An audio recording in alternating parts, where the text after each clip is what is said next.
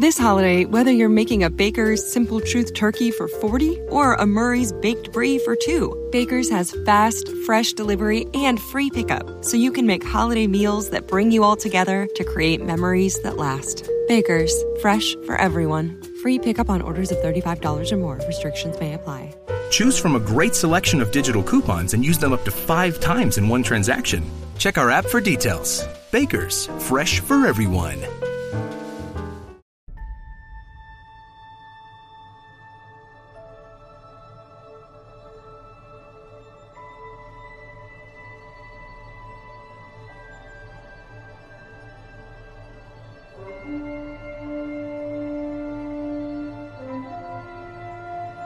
Despertares Klingons, esporas curativas y emperadores, que ya conocíamos todo esto y mucho más, nos trae El Lobo Infiltrado, el decimoprimer episodio de la primera temporada de Star Trek Discovery, que una semana más nos disponemos a analizar entre que os habla, este que os habla, CJ Navas, y Daniel Simón. Dani, ¿cómo estamos? Hola, CJ, Nuknej, larga y próspera vida, y que el gran pájaro de galaxia se puso en tu planeta.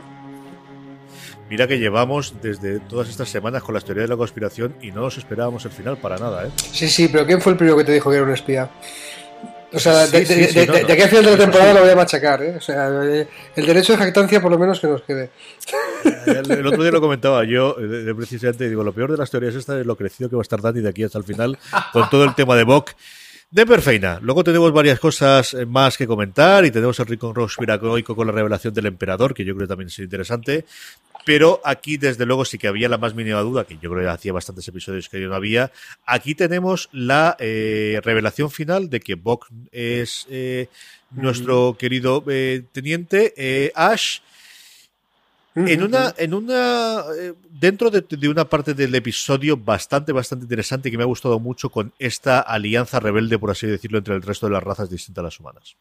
Sí, lo que más me ha gustado de esto es eh, cómo Michael del mundo normal, no sé cómo llamarlo, universo alfa, el, lo usa para aprender. a ver, quiero entender mejor los Klingons. Los Klingons en, en mi sitio son super aislacionistas. Eh, en el caso de los seguidores de Tukufma, mm, racistas directamente, ¿no? Y, y xenófobos.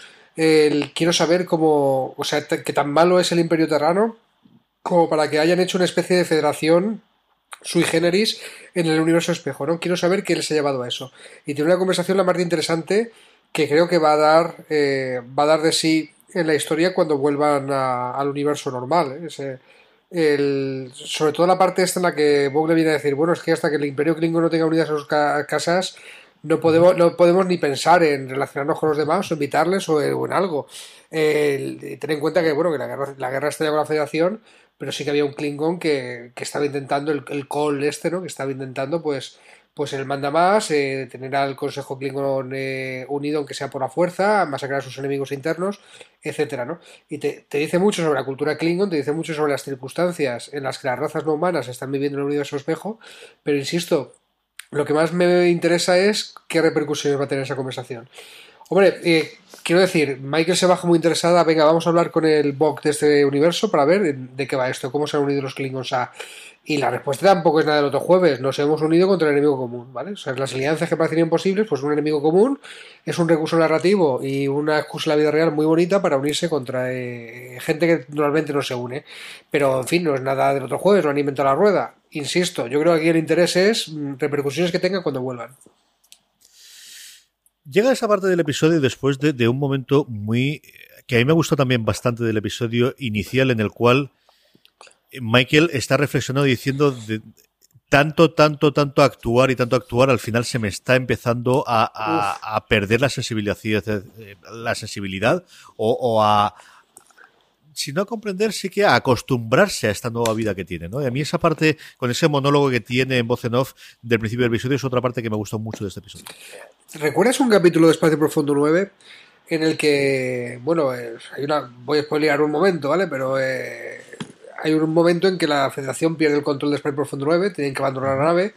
Sé que el Dominion y los Cardassianos ocupan Espacio Profundo 9 y se queda el personal de que no es de la Federación, ¿no? Odo, Kira, recuerdas, ¿no? Quark. Sí, sí, sí. Y los siguientes episodios, pues hay un buen arco de episodios, 10 o 12, que, que, la, que se ve cómo es Espacio Profundo 9 sin control de la Federación Y estos personajes regulares que habían trabajado con la Federación codo con codo, pues empiezan a acostumbrarse también. Hay un capítulo que, que va a eso de Kira cómo se acostumbra y de repente se da cuenta y dice, Dios mío, es que estoy, estoy colaborando con el enemigo, estoy, soy una colaboracionista porque me estoy, me estoy acostumbrado a esto de levantarme y a esto de trabajar con ellos y a esto de tal. Yo he visto paralelismos en lo que estás diciendo, ¿no? O sea, sí que de, estar entre los malos o de actuar como un malo, que sea para disimular, puedes empezar a perder la, puedes empezar a perder el sentido de la realidad. Me ha gustado mucho cómo interpreta ella. Yo creo que es el episodio en el que más protagonismo tiene, tiene, eh, tiene ella. Y yo creo que, leía parte de las, no me acuerdo qué crítica de, de, las distintas que he leído, de este es el episodio que te demuestra por qué Soneca Martin Green era un gran, gran acierto para, para interpretar a Michael. Yo creo que es el que tiene que hacer más eh, parte de distintas eh, experiencias o, o, tener distintas sensaciones o, o, transmitirte distintas cosas de todos los episodios que hemos visto hasta ahora. La cara que ella tiene en la ejecución sumaria que de los de las tres personas a la que mandan al espacio en el asesinato y cómo dicen no puedo salvarlas, no puedo hacer absolutamente nada, tengo que estar aquí, es un momento que a mí me, me ha fascinado, ¿no? Y uh -huh. al que luego volvemos en un poquito más adelante del episodio, en un momento que a mí me ha sorprendido, ¿no? Y, y qué bien pensado estaba el necesito sacar los planos, necesito sacar los planos, mira que no lo habían dicho desde el principio del episodio, uh -huh. no sabemos cómo hacerlo, igual que estaba convencido que no moría Ash, en ningún momento se me había ocurrido de esta va a ser la forma en la que saque los planos ella de, de, de la nueva Discovery. ¿no? Sí, a mí yo tampoco lo vi venir. Hombre, yo sabía que, que cuando en el momento que dice, no, no, déjame que yo active el transportador y le mate, ¿no? O sea, esta, esta forma tan, tan bestia que tienen los del Imperio Terrano de te mato, te transportado en medio del espacio y ahí te las apañas tú con el vacío del espacio, ¿no? O sea que el, ninguno tiene los poderes de Leia, no sé si has visto la última de Star Wars, pero hay una escena sí, sí. bonita al respecto. Y, y, yo no lo vi venir, ¿eh? O sea, yo dije, bueno, sí, seguro que no se queda ahí, seguro que, que la, eh, la Discovery lo, lo, lo, recupera, pero mira, no se me había ocurrido que ya, ya tienen los malditos planos. Ya está más cerca que sacan del universo espejo, porque ya vemos cómo queman historia y yo no creo que aguanten esta final de temporada en el universo espejo, ¿eh? yo creo que volverán bastante antes. ¿Tú crees que salen antes de final de temporada? Sí, bueno, quedan uno, dos, tres, cuatro. A lo mejor me tengo que comer mis palabras, son cuatro episodios. Son cuatro más. Pero, sí. pero esto es Discovery, tío. Ya ves cómo queman historia. O sea, se supone. Gran descubrimiento del episodio anterior. Eh, Tyler está. Eh, tiene un Klingon dentro, o es un Klingon modificado, o algo. Al primero que lo descubre le parte el cuello. Y aquí, bueno, entonces, en cualquier otra serie ya sabíamos que esto eh, sería un secreto que se guarda y se desvela a final de temporada o vete a saber qué acontecimiento, pero aquí, para el siguiente capítulo ya se sabe. Que, que, por cierto, o sea, el, en cuanto me descubre el médico le parto el cuello, sin media palabra.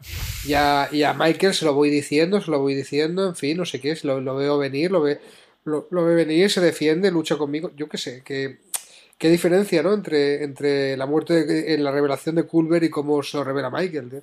Vale que tiene una relación sentimental y todo lo que tú quieras, pero eh, todavía, todavía me parece más eh, eh, insignificante o, falta de significado, quiero decir, la muerte de, de Culver, ¿no? Que se supone que los cielos guionistas dijeron eh, para darle relevancia al, al malo y pues, pues mira, el, ese gran secreto se revela en el siguiente capítulo y encima eh, quien, quien, le descubre no, no hay una reacción similar, ¿no? No hay un, un, un outpost similar de, de la escena. Pues joder, todavía me fastidia más la muerte del médico por esto, tío. Sí, yo no sé si están jugando a un juego largo de, de esperaros que todavía quedan cuatro episodios o les va a estallar en la cara de nuevo y al final vale, yo creo que vale más la pena poner una vez morado que ciento colorado. No lo sé, no hemos visto nada de evolución aquí, como mucho esa escena final de Stamets, que es la, la, otra gran parte que tiene el episodio, ese es el, el, el arco B, el secundario sí. que tiene en este caso, que es ese intento entre Till y Saru de resucitar, de volver, volver a, a, a la normalidad con Stamets que a mí me ha gustado mucho el papel de Saru en este episodio. Yo creo que es el primer momento en el que vemos a Saru de es el capitán eh, porque faltan ¿no? todo el resto en funciones y se toma con una seriedad que, que, que mm, yo creo que es el, el, quizá el episodio que más me ha gustado de él de todo lo que hemos visto hasta ahora de, de la serie. Sí, bueno, el, un, poco también su línea de oye, que no hay más remedio, ¿eh? que aquí tengo que cortarte el grifo y apagar y ya está. Y la otra, no, vamos a tomar riesgos, vamos a intentar solucionarlo. También cuando Tilly se da cuenta de que la ha cagado, como que intenta ir hacia adelante, ¿no? Déjame intentar reanimarlo, ¿no? De como que alguien que se le ha muerto en la mesa de operaciones y, intenta hacer un masaje cardíaco para reanimarlo, ¿no? Algo, así. Y, Saru, que es tan prudente, ¿no? Que su raza ya sabemos cómo es, pues le corta el seco, sí, mucho desarrollo de personajes ahí.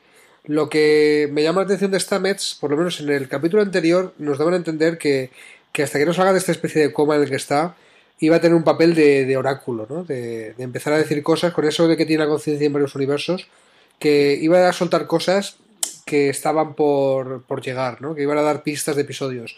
Y esto es más Babylon 5 que Star Trek, ¿no? De, lo, de, lo de que haya presagios y portentos, ¿no? Pero, pero funcionaba. En la anterior decía, cuidado, el enemigo está aquí, y, luego Tyler coge y le mata. Eh, la primera, eh, de las primeras veces, cuando estábamos antes en el universo normal, aún en la guerra con los Klingons, que empieza a ser el catalizador de los saltos, eh, acuérdate que le llama Tilly capitana, ¿no? porque tenía, pues, luego, ahora te lo explicas, tenía la mitad de su conciencia en el universo espejo, lo que sea, tal, y entonces se confunde porque en este universo Tilly sí que es capitana. Eh, algo de eso hay, ¿no? Me quedo con una frase que dijo en el capítulo anterior que todavía no sabemos qué quiere decir, que es no entres en el Palacio de Cristal. No sé si tendrá algo que ver con la emperadora, pero dentro de poco veremos un Palacio de Cristal y sabremos de qué va. Y me gustaba, me gustaba que usaban, que usaran al Stamets así. En este episodio no abre la puñetera boca, porque está más, más en que nunca, no, no le recuerdo ninguna profecía ni nada al respecto. No sé si habrá sido una cosa de un capítulo de ya os, ya os hemos dado bastantes pistas o, va a seguir teniendo este papel de oráculo hasta que despierte por fin. Yo creo que tampoco les da mucho más tiempo en este y querían dejar la cosa, sobre todo en el punto final, ¿no? Cuando eh, lo que nos parece entrever, y aquí podemos hablar un montón de cosas, en el dentro del cerebro de Stamets o en un universo, no sabemos exactamente qué, Stamets se presenta o habla con su otro yo del universo espejo, em, uniformado con el, con el eh, perfectamente con el uniforme de, del Imperio Terráneo, que quería ver más y ahí nos han dejado. De qué ha ocurrido aquí, estos dos personajes se han encontrado en algún momento, en algún lugar.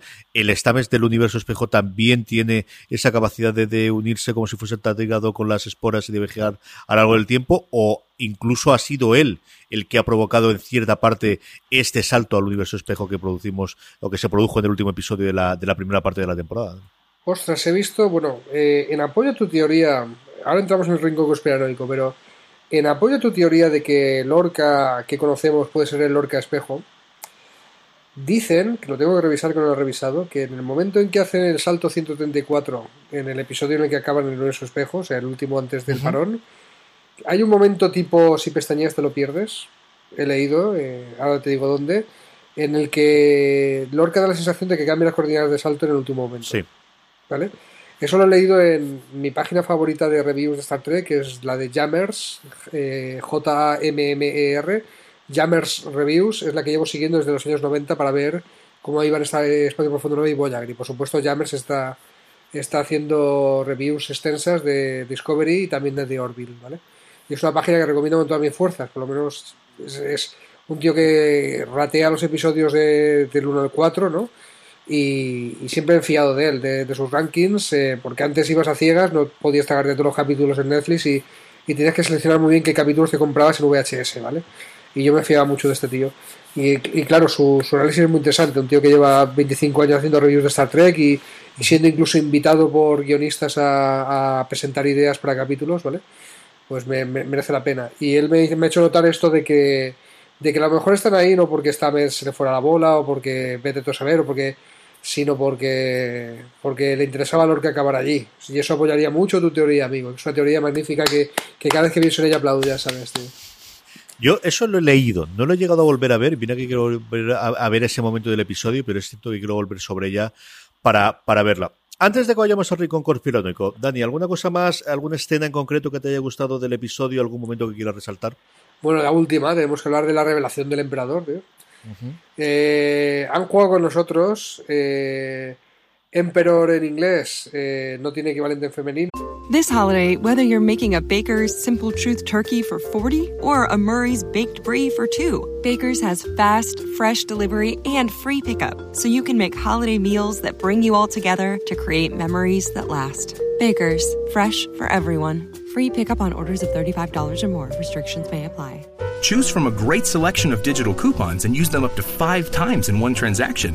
Check our app for details. Bakers, fresh for everyone. O sea, no, no, es un, no, es un, nombre neutro, quiero decir. No es como Captain, que vale igual para capitanes mujeres y capitanes hombres. hay Emperor y hay, hay Empress. No, no, sé exactamente cómo se pronuncia. Pero ha jugado con nosotros, porque Emperor damos por supuesto que era un tío. Yo ni siquiera, ni siquiera contaba, ya te lo dije en el capítulo anterior, que, iban a revelar al emperador, no me parecía relevante. siempre que hemos ido al universo espejo, nunca hemos conocido al enigmático emperador, ¿vale? Y el emperador es Filipa, tío. Sí. El emperador es Filipa.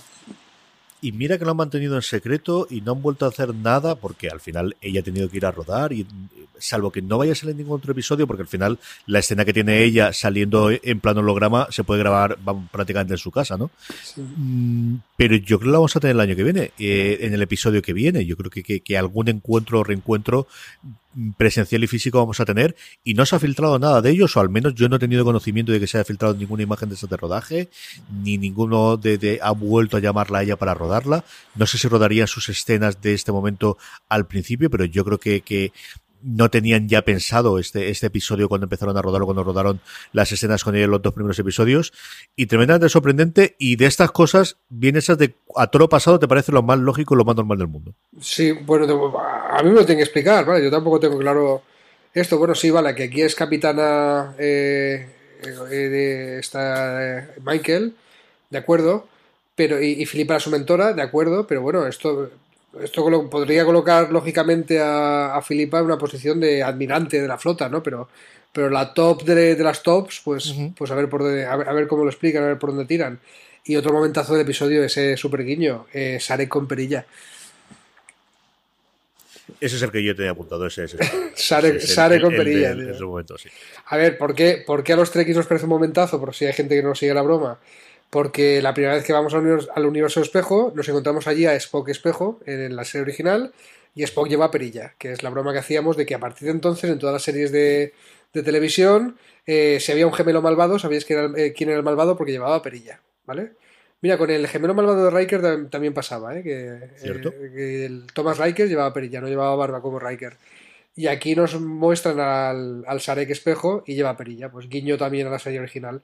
Eso sí, si te das cuenta, eh, Sarek de momento es el único personaje del universo espejo que no, que no está su personalidad cambiada. Es decir, que normalmente eh, los que son buenos en el normal aquí son malos y viceversa. Y nada nos hace pensar que, que Sarek aquí no sea, no sea igual que el Sarek del universo normal. ¿no? Hey, yo tengo curiosidad por ver el, qué es lo que va a ocurrir con ¿Qué ha ocurrido con esa alianza? ¿no? Que es la otra parte que nos queda después de ese bombardeo de, de, de cuando la emperatriz llega a, a bueno a, a, poner orden, ¿no? Que no, ¿Por qué no se han cumplido mis órdenes? Ya lo tengo, lo tengo que hacer yo todo, que es prácticamente lo que viene a decir. De verdad sí. que no puedo confiar en nadie. Y, y cuántos han podido huir y cuántos no han podido huir de, de esa alianza. Yo creo que al menos Sarek y Bok sí que habrán huido de allí y tendrás un más y un menos, yo creo que con Michael en el próximo episodio de eh, no nos habías dicho que nos ibas a dejar tiempo para salir, pues al final parece que no. Bueno, sí, el broncón del 15 de, de, la emperatriz viene porque no se ha matado a, a, la alianza. Imagino que algunos sí, porque hay unos bombardeos sobre el planeta, pero lo que tú dices, o sea, la tipa está enfadadísima porque no se han cumplido sus órdenes, o sea que, uh -huh. que algunos vivos tienen que quedar. A ver hasta cuándo. Sí, a ver qué, es lo que ocurre con ello.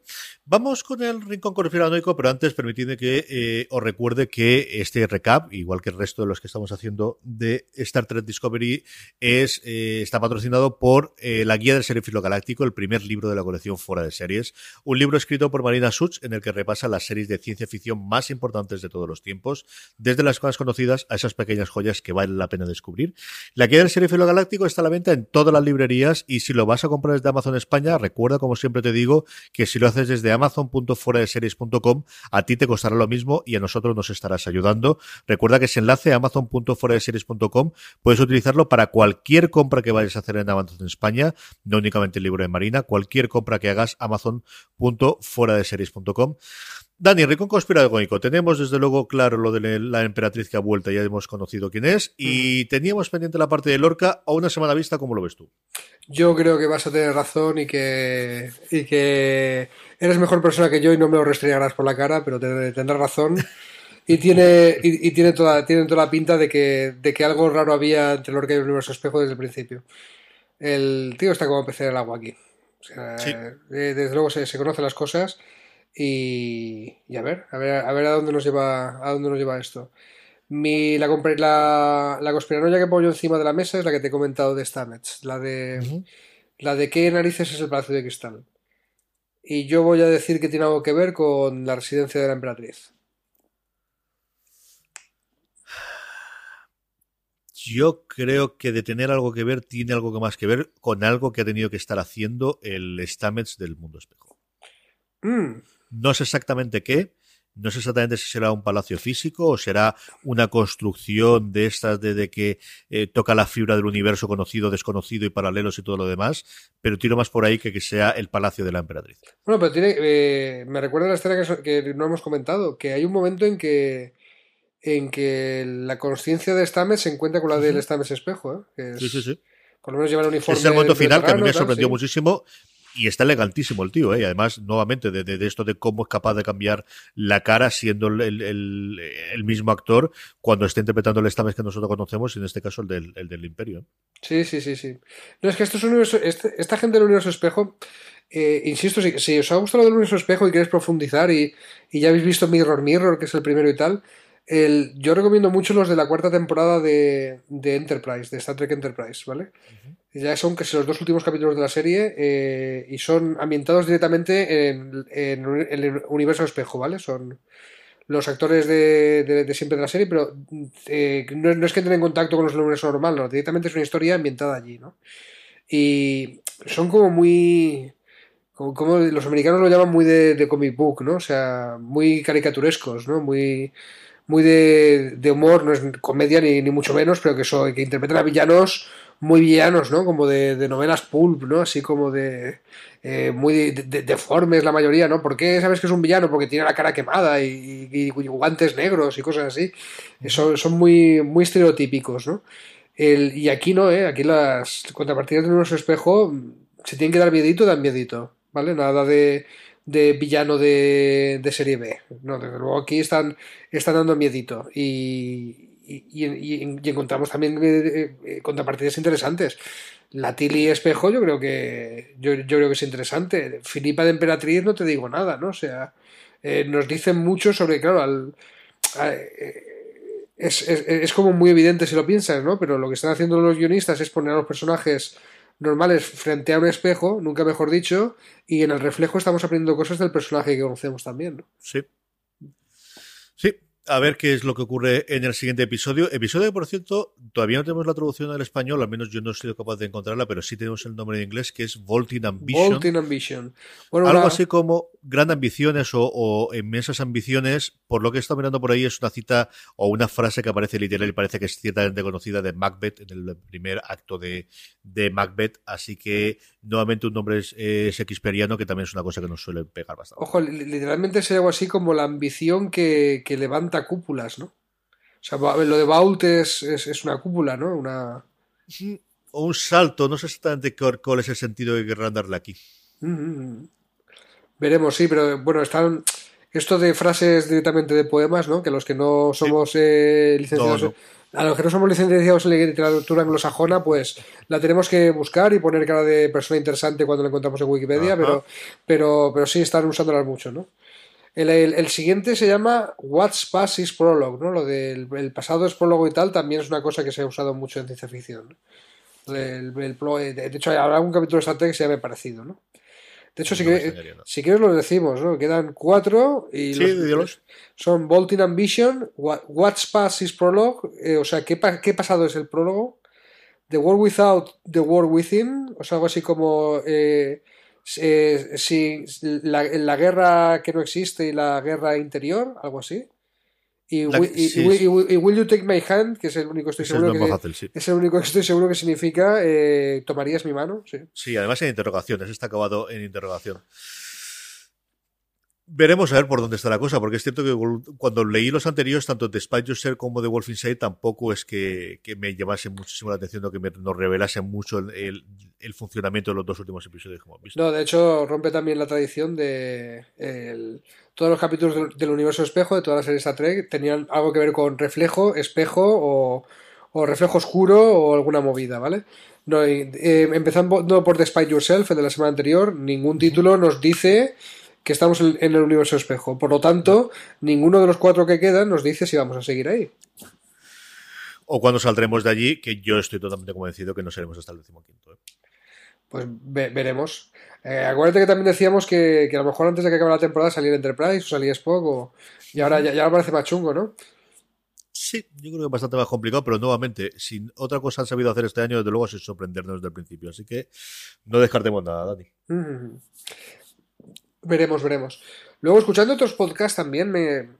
Eh, a ver, machaco esto. Hay, creo, que, creo que ya no es ni recomendado. Mira, hay que ver eh, los dos capítulos del universo espejo de, Enterprise. Entre otras cosas, para entender qué narices hacía la, la Defiant ahí. Porque la Defiant es 100 años en el futuro, pero es que en ese capítulo es donde te explican que cuando desaparece la Defiant en la serie original, apareció en el universo espejo y 100 años en el pasado, ¿vale? Que de hecho juega un papel importante la Defiant, porque significa tener una tecnología 100 años en el futuro dando vueltas por ahí, en el momento en que, en que aparece eso, ¿vale?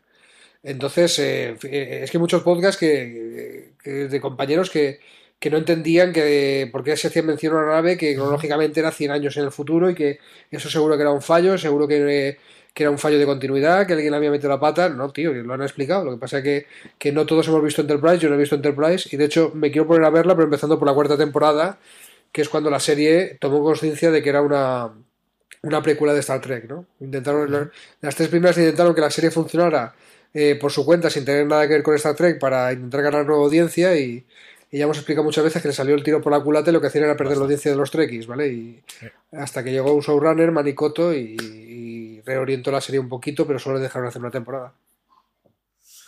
Aquí estaremos para comentar el resto de episodios, los cuatro, y veremos a ver qué hacemos en el interín también, que algo tendremos que buscar, aparte de volver sobre las novelas, sobre los cómics, pues quizás es el momento para recuperar algunos de los episodios de las series clásicas en el parón que tengamos entre la primera y la segunda temporada. Lo que es indudable es que el lunes que viene tendremos nuevo episodio de Netflix España, porque el domingo 21 se habrá estrenado en, eh, en Estados Unidos, el 22, lunes 22, lo tendremos en emisión en, en, Netflix en el resto del mundo, y nada, uno o dos días después estaremos aquí, como siempre, don Daniel Simón y yo para comentarlo. Dani, hasta la semana que viene. Hasta la semana que viene. Oye, esto que has dicho, mmm, eh, hay gente en los comentarios dejándonoslo, ¿eh? diciendo que son de los que se han enganchado a Star Trek por Discovery y que, y que corren el, inmenso error de fiarse de ti y de mí para recomendarles episodios. Así que, así que esto habrá que satisfacer nuestra audiencia. Tío.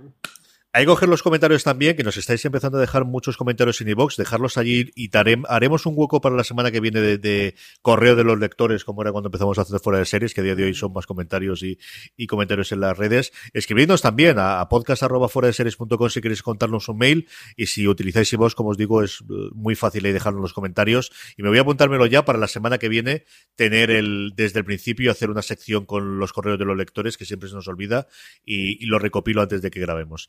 Dani, hasta la semana que viene. Hasta la semana que viene, larga y próspera vida. A todos vosotros, querida audiencia, gracias por estar ahí. Hasta la semana que viene y recordad, tener muchísimo.